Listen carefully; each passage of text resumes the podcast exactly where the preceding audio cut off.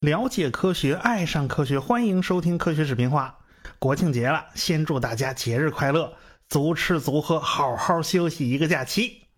巧得很，正好在国庆节更新节目。我们今天正好讲到英国历史走向世界霸主之路的一个重要节点，也算是一种巧合吧。别急啊，容我慢慢道来。上文书讲到啊，胡克跟牛顿结下梁子了。要知道，胡克的资格那可比牛顿老得多。牛顿在家做光学实验，他用三棱镜分解了光谱，从而证明啊，白光是不同颜色的光混合起来的，不是单纯的东西。光谱分解以后呢，各种单色光啊就没有办法再分解了，因此这些单色光都是单纯的。牛顿就用微粒说来解释这个现象啊，怎么会出现这种色散现象呢？它背后应该怎么算？这个论文的稿子就交到胡克手里审稿，哎，他毕竟是光学专家嘛。当时的胡克呀，他推崇波动说，他认为光是一种波，是一种振动。那么他看到牛顿用微粒说来解释光的色散现象，他就非常不爽。因此，他对牛顿的那个论文呐，就横挑鼻子竖挑眼。你想，牛顿也属于心高气傲、非常自负的那一类，他的论文怎么容得下别人去点评呢？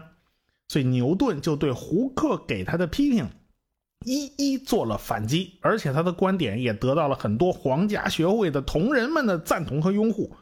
他们就发现啊，牛顿这个家伙拿出来的东西果然非常靠谱，果然非常厉害啊！胡克啊，你不是说牛顿做的那个试验有问题吗？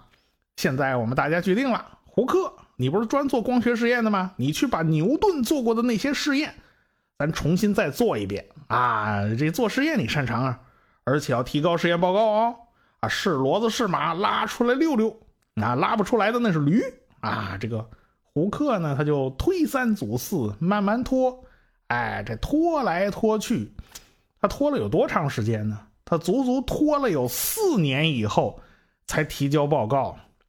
这黄花菜都凉了，这大家的兴趣关注也早就不在这方面了，对吧？你这时间太长了，反正是过了三年，到了一六七五年的十二月，牛顿呢又提交了两篇有关光学的论文。这个胡克啊，他又开始传小道消息啊，他就说牛顿剽窃了他好多想法，好多灵感是从他的著作里提取的。当然，你这个胡克他也不是在公开场合说的，他都都是在那种私下喝咖啡呀，几个人碰头小聚会呀，就这种场合里说的。那即便这种场合，难免有牛顿的朋友私下里这给传消息嘛。那牛顿当然就知道了，那牛顿当然就很不爽嘛。所以一来二去，这两个人闹得非常不愉快，所以后来交往渐渐就少了。牛顿有很多的想法和研究成果呀，他就不再写论文发表了。啊！你写论文又被你胡克褒贬一顿，你又跟你说说闲话，他所以呢，牛顿就在家闷着。所以牛顿写的论文并不多。到了一六七六年四月，哎呀，不是让胡克去做实验吗？哎呀，这个胡克四年了，他终于把这个实验给做完了。他写了个报告，在皇家学会公开展示啊，最后证明牛顿的试验结果是对的，是靠谱的。那胡克自己不就被啪啪打脸吗？所以在光学领域的撕扯，咱就告一段落了啊。但是在引力范围的撕扯，它即将开始啊。一六七七年，胡克就当上了皇家学会的秘书长。他当时皇家学会的会长一般都是贵族啊，贵族挂个名他不怎么管事儿，具体事务呢都是这秘书长负责。这胡克一方面他要管试验，一方面还要整理文书档案。工作还是非常繁忙的，他就要求皇家学会给他配个秘书。可惜皇家学会也没钱呐，这地主家也没有余粮啊，是连薪水都不能保证按时发放。哎，最近国家老打仗，那个钱紧啊，你就省着点吧。你更别说你还想找个秘书，那是不可能的。所以胡克那一阵子心情也不好，脾气也很差。胡克和牛顿曾经有过大量通信，就讨论过有关引力的问题。当时就有人猜测，行星轨道之所以是椭圆，是因为受到一个力的作用。这个力发生在太阳和行星之间。最早提出行星运动三定律的那个开普勒就曾经猜测，是不是因为磁性的缘故？他认为，哎，这个太阳和这个行星之间有磁性啊，这个所以它会吸住来回乱转。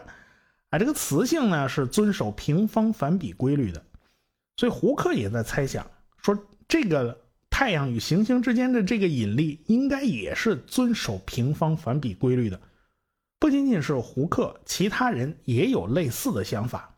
所以后来胡克有一次问了牛顿一个问题：假设啊，我们地球不会遮挡任何物体，你就当它是个质点，那么你从一个高塔上扔一个小球，这个小球将会走一个什么样的轨迹呢？这个牛顿呢，他顺嘴就回答了啊，是他说应该是个螺旋线，最后坠向地心。这胡克他就捂着嘴偷着乐呀，心说你也有犯错误的时候，为什么呢？正确答案不是走螺旋线，正正确答案应该是个椭圆，就是说这个跟行星啊绕太阳运行它是一码事儿，它最后椭圆它会回到原来的位置，一圈一圈转下去。所以呢，这胡克就挖了个坑，这牛顿呢，他一不留神，他真掉进去了。于是这胡克再次发挥了他小广播的特性，他到处跟人讲，你看呐，我问了一个牛顿的什么什么什么问问题，他怎么怎么答的，你看他答错了，可见他还是不行嘛。那牛顿肺都快气炸了。但是牛顿的风格呢，他不是跟你吵，哎，他他也不是说到处小嘀咕，而是他找个地方隐居。他深居简出，他不露面的。他遭到伤害了，心里都特难过，所以呢，他就想，我要再冒头干点什么，又被胡克盯上，所以我躲起来了，我先猫起来再说。这也说明一个问题啊，胡克是有那种感觉的，就是天上的天体和地球上的这种万事万物啊，都受到同一个规律的支配，这个规律就应该是重力。哎，胡克在《显微术》这本书的最后。他也附带了几张月亮的图片啊，那望远镜的图他也带了几张，啊，胡克他也在设想，月亮上会不会也有类似重力的这种作用，啊，就跟地球上的重力非常像呢？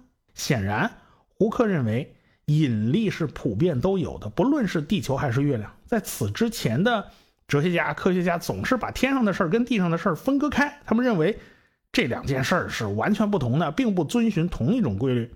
这个观念在胡克他们那一代人那儿被慢慢的打破了。当然，胡克想到这件事儿的时候呢，牛顿那时候应该还在读书，所以胡克想的比较早，倒是真的。后来有一次啊，雷恩爵士啊，就是那建筑师，有一次跟胡克以及哈雷在咖啡馆闲聊，他就问了：啊，到底这个平方反比规律和行星的这个椭圆轨道之间有没有什么关系？到底能不能根据平方反比规律来推算出这个轨道呢？这在当时没人搞得定啊！问胡克，胡克直晃脑袋；问哈雷，哈雷也麻爪。雷恩爵士啊，那不仅仅是个杰出的建筑师、艺术家，他还是个不错的科学家。人家真是两手抓，两手都要硬啊！那哈雷自己也是多才多艺啊，研究过鸦片的药用价值啊，也研究过鱼类的这种保鲜技术啊。那年头啊，并不像现在学科之间的界限如此之清晰。皇家学会里边也是什么人都有，有很多稀奇古怪的人都在里头。那年头，科学和超科学它往往是混在一起，不容易分辨的。跨界混搭在皇家学会成员里面，那也是常事儿。哎，雷恩自己就是跨界混搭的典型啊。这天在咖啡馆，那雷恩就来了兴致啊，哎，他就说。问你俩，你俩都不知道，哎，你俩要是谁先算出来，我就给四十个先令。这钱呢？这笔钱相当于半个月的工资啊！你看雷恩还是蛮大方的。这胡克说他有办法，他会算，但是他不便透露啊，他不能告诉你啊，谁也不能告诉。我要告诉了，打击你们积极性啊！这个，而且呢，有人偷学本事，这不行。这个，此后他就黑不提白不提了。你到底会不会啊？你倒把你那个计算公布出来，他也没公布。可是旁边这哈雷呢，他就着了迷了，他一定要想法子找到答案。最后他想来想去，他实在想不出来，他憋不住了。哎，一六八四年，他就去剑桥大学找了牛顿。进门寒暄了几句以后呢，这哈雷就把问题提出来了：假如和行星和太阳之间的这个引力它遵循平方反比规律，那么它的运行轨迹是啥样子呢？这牛顿一听啊，脱口而出啊，那不就是一个椭圆吗？这哈雷吓了一跳，你这回答也太快了吧？怎么刚问你就回答出来了？哈雷又问呢，你怎么知道的？牛顿的回答更让哈雷吓了一跳。牛顿说：“我算过。”哎呀，说完这牛顿就在家里开始翻找啊，就找稿纸，找了半天，他啥也没找着啊，他那个稿纸不见了，他就答应哈雷：“没关系，没关系，我再算一遍，我就把它完整的记下来给你看，好吧？”哎，这个哈雷一听啊，挺高兴啊。几个月过去了，哈雷终于看到了牛顿的这个手稿，牛顿的论文，他高兴的直蹦啊！这东西写的太精妙了。要知道，当时世界上有能力推导这个引力公式的，也就是两个人，一个是牛顿，一个是莱布尼茨，因为他俩手上有数学利器微积分呐，那别人搞不定啊，这事儿要用到微积分的呀。莱布尼茨心思他不在这儿，这不在这事儿上，也就是说，对引力这事儿感兴趣而且能搞定的，就是牛顿一个人。哎，所以哈雷算是问对人了。到了十二月份，哈雷就把牛顿的论文公开发表了。后来这哈雷呀，就不断的去往牛顿那儿跑啊，去拜访牛顿，俩人混得很熟。这个一来二去，哈雷不由得就挑大指称赞牛顿这思想太厉害了，这家伙是个不出世的天才。所以哈雷就玩命怂恿牛顿把自己的思想完整的写出来。牛顿答应了。此后两年，周围的邻居呢就经常看见牛顿一边沉思，一边围着自家花园绕圈啊。那个我们想得出来嘛，那线路肯定是一椭圆嘛，对吧？他足足在这绕了两年时间，一本划时代的巨著就诞生了，那就是牛顿的《自然哲学之数学原理》，简称就叫原理。一说原理啊，别人都知道是指的牛顿这本书。牛顿的整个力学体系由此建立。哈雷跑前跑后的就帮了不少忙啊，还有出版呢，他就向皇家学会申请出版经费，这事儿啊。都是秘书长批啊，都是胡克批啊。这胡克拿过这书稿一看，那俩眼就开始冒绿光。胡克说：“好多思想那全是抄他的嘛。”所以啊，这这这这，他就要求牛顿，你看你得把他名字加上啊，就得把胡克名字加上。他牛顿怎么能干呢？牛顿是说死了也不干啊，反而把有关涉及胡克的这些个内容啊全删了。然后这两边就一顿开撕，一顿吵，到底这知识产权归谁？不过说到底，啊，这个还是牛顿的粉丝更多一些。最后这本书还是出版了，那哈雷还掏了钱呢。这牛顿是用拉丁文写的啊，就是为了让一般人看不懂，省得一帮小白啊，你你屁都不懂，跑过来横挑鼻子竖挑眼，那怎么能行啊？就得写你们看不懂的。因为是拉丁文写的，所以这本书的销量不算大，也就几百本。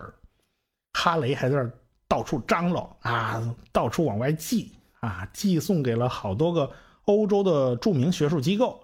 这一下啊，牛顿的名字就在欧洲大陆的这些个科学机构里面就传开了。在欧洲，他也是有不少粉丝的。其中一个大粉丝，那就是哲学家洛克。这个洛克在牛津呢，他住过一阵子。跟波伊尔、胡克也都是朋友，因此他对自然科学他并不陌生。后来他还当了一阵子医生，哎，后来洛克转向呃哲学啊，转转向从政了。他在政治上比较有名的就是提出了著名的这个社会契约论呢。到了一六八三年，他不知道怎么就卷入了刺杀国王查理二世的阴谋。其实他他跟这事儿他八竿子打不着。那没辙呀，最后不得不跑啊，就跑到荷兰去了。到查理二世死了以后，就詹姆斯二世当了国王。这个詹姆斯二世啊，明里暗里帮着天主教徒打压新教徒，引起新教徒不满。英国还是新教徒多嘛。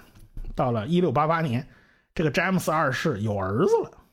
他有了儿子，那么按照继承顺序。信仰新教的他的女儿啊就没有了继承权，人家英国新教徒觉得，哎呀，虽然这个詹姆斯二世信仰天主教啊，而且横里竖里打压我们呀，但是他这个女儿是信仰新教的，回头这个老爹挂了，女儿一继位，这不就就就就一天云散满散吗？现在什么詹姆斯二世有儿子了，他万一这儿子是个天主教徒呢？这不是要受二茬罪吗？这怎么行呢？这资产阶级趁势趁机就造了反，他们派了七位高官去荷兰。迎请荷兰的执政夫妇回国当国王。詹姆斯二世的女儿，也就这大公主，她嫁到了荷兰。荷兰的执政威廉，那是詹姆斯二世的女婿，所以这女儿女婿就领着一点五万兵马回国，推翻了老爹老丈人。这事儿真够乱的。这个洛克在荷兰呢，他就跟执政夫妇这两口子混得很熟。因此，这洛克也就跟着一起回到了英国国内。哎，这英国就进入了双王共治的年代。怎么着呢？这两口子，一个国王，一个女王，他都是王啊。因为两位国王那都是议会给请回来的，而且这威廉还是外国人，他在国内根基不稳呢。因此，议会趁此机会啊，这机会太好了，就给新国王上来就了一下马威。他提出了权力宣言，以后国王未经议会同意，不能停止任何地方的法律的效益。就是说，你这个法律算不算数？你国王是没有权利的，必须是议会说了算。不经过议会的同意，是不能征收赋税的。这下国王的钱袋子就被摁住了。哎，这个天主教徒不能担任国王，国王不能与天主教徒结婚。哎，这。完了，这英国国王啊，彻底就成了吉祥物了。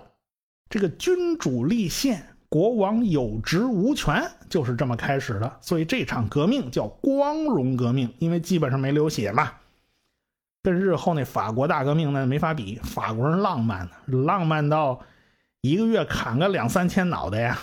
不过，哎，那个年代还没到来呢，那是后来的事儿。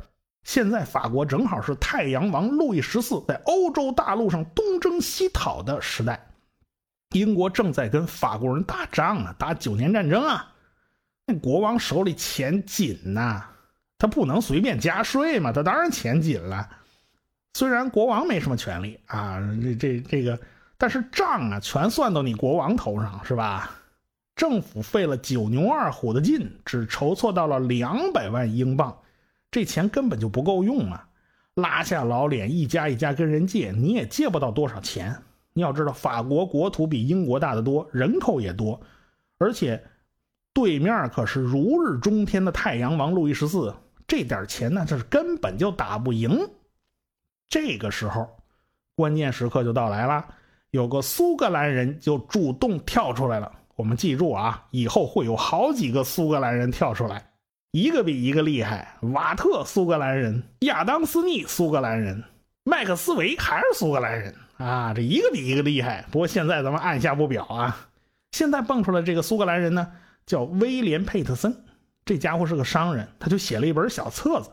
这本小册子当然是比不上牛顿那本《自然哲学之数学原理》的那本书多深奥啊。不过这本小册子起到的作用。那也是划时代的。这本小册子里就写了，应该成立一家银行，这家银行就为国家筹集民间资金，啊，然后就借给国王打仗用，啊，这钱不用还，啊，这国王一听乐坏了，还有这好事呢，借钱不用还。这威廉三世啊，是荷兰出来的，荷兰人搞银行那不祖宗家吗？对银行这种东西是门儿清楚啊。你不用还钱啊！天上真的掉馅饼了。人家佩特森说了，没关系啊，不用还钱啊，只要国王发一纸特许状，允许这银行发行等额的国债就行。借给国王多少钱，他们就发多少国债。国家急等着用钱呢，于是很快议会就批准了这事儿，必须议会批，国王说了都不算啊。到了一六九四年七月二十七号。英格兰银行成立，一千多位股东合伙借给国王一百二十万英镑。当然了，他他们随手也就发了一百二十万英镑的国债，利息是百分之八。这百分之八的利息算是不低了，全国上下呢有钱人呐全都踊跃购买，大家对英国很有信心，我们的英国打仗一定是会赢的。说白了，这就等于英格兰银行当了一回白手套，从民间借了一百二十万英镑，转手就借给了英国政府，发行国债筹钱，再借给英国政府，就这么不断的循环滚动，不断的借钱。到了一七零零年，总共借给政府一千多万英镑，英国人民间的钱就被政府整个调动起来了。从此在战场之上，英国人的装备好的让法国人羡慕不已呀！有钱嘛，国家打仗再也不为钱发愁。我国历朝历代，拿唐宗宋祖的穷兵黩武。打仗啊，不管打的赢打的打打输啊，那必定是耗费钱粮无数。你长期打下去，最后就闹得元气大伤。但是人家英国人一个岛国呀，人家发明了打仗筹钱的办法，所以英格兰银行可以算是人类的最伟大的发明之一啊。它是现代央行的雏形，从此英国有了强大的金融支持。发展海军和搞活国内经济，那都是离不开强大的金融机构的。而且呢，国王拿人的手短呢，你管资产阶级借的钱呢，你总得老实点吧？你不能压迫这帮资产阶级吧？啊，这都是债主啊。嗯，那底下资产阶级他也不能把国王推翻了。你把国王推翻了，你借给他的钱那就全打水漂了。哎，所以一这个英国内部上下利益协调一致，咱们一致对外，所以就实现了国家的基本稳定嘛。那有人说，这借债不还不就是寅吃卯粮吗？你出来混总要还的。你这佩特森，你总不是慈善家吧？你总要赚钱的吧？其实这帮商人看重的是国家整体经济上的上升，他们赚的是国家强大的便宜。还有啊，就是。特许经营权就是你比如说银行券这种东西啊，银行券是什么呢？也就是纸币。到了一六九六年，这银行券呢，这英格兰银行就发了七十六万英镑，可是银行里的金币呀只有三点六万英镑，纸币嘛，它可以随便超发的嘛，这不就相当于凭空增加了七十六万镑的财富啊？是啊，只要没有挤兑，那就万事大吉。可惜这一年出事儿了，人算不如天算。这一年啊，一群金匠跑到英格兰银行来兑换，要求兑换金币，一个个特兴奋呐！哎呀，我们呢要拿银行券兑换成金币，金币啊！这银行管事儿的差点哭死啊！这库里只有三点六万镑，上哪弄那么多钱去啊？他发了七十六万镑啊！这一把玩砸了，最后怎么办呢？国家兜底呀，行政命令一下，说银行不用兑付啊，人家找你兑这个黄金，你不用兑给他。哎，就这这一拖拖了两年，拖了两年以后，哎，攒足了钱了，这黄金和纸币的兑换才恢复。这算闹了闹了金融危机了，这都是。巧了，就在一六九六年。英国财政大臣蒙塔古推荐牛顿担任皇家造币厂的总监一职。这个牛顿呢是蒙塔古的老师，十几年来啊，这个蒙塔古就一直为牛顿在三一学院所受的那种待遇啊，他愤愤不平。你想，牛顿就任首席教授已已经好多年了，而且研究成果呀、著作呀都非常多啊。但是住的房子就不怎么样，你这个待遇问题你没解决嘛？而且牛顿他也没有任何的晋升机会了，工资呢只够吃饭，而且同辈的那些科学家就纷纷获得教会和皇室的这赏识啊，要不到政府里头当个国家要员呢，要不就是享受国家颁发的终身荣誉啊，这都名利双收了，对吧？就牛顿还在学校苦哈哈的。这个蒙塔古自己也是身居高位的，人家是哈利法克斯爵士啊，在皇室和贵族圈里的人脉非常广。看着老师啊，这个生活比较拮据，工资也不高，这蒙塔古就想给老师找个肥差，造币厂总监的职位啊。其实是个虚的啊，他不用去上班。这样的话呢，你愿意教书，在三一学院的教职也可以保留。哪知道啊，牛顿夹着包收拾收拾，就真去上任了，在皇家造币厂啊一干就是三十年。就在他的手里，金融市场将被搅和的天翻地覆，是什么大事他都摊上了。而且他的一个决定，足足影响了世界二百多年，而且这事儿还跟洛克是有关系的。哎，这洛克不是他大粉丝吗？那到底怎么回事呢？咱们下回再说。我是刘敬正，我是汪杰，我是吴黎明，我是王木头，我是旭东，我是卓老板，我们是科学声音。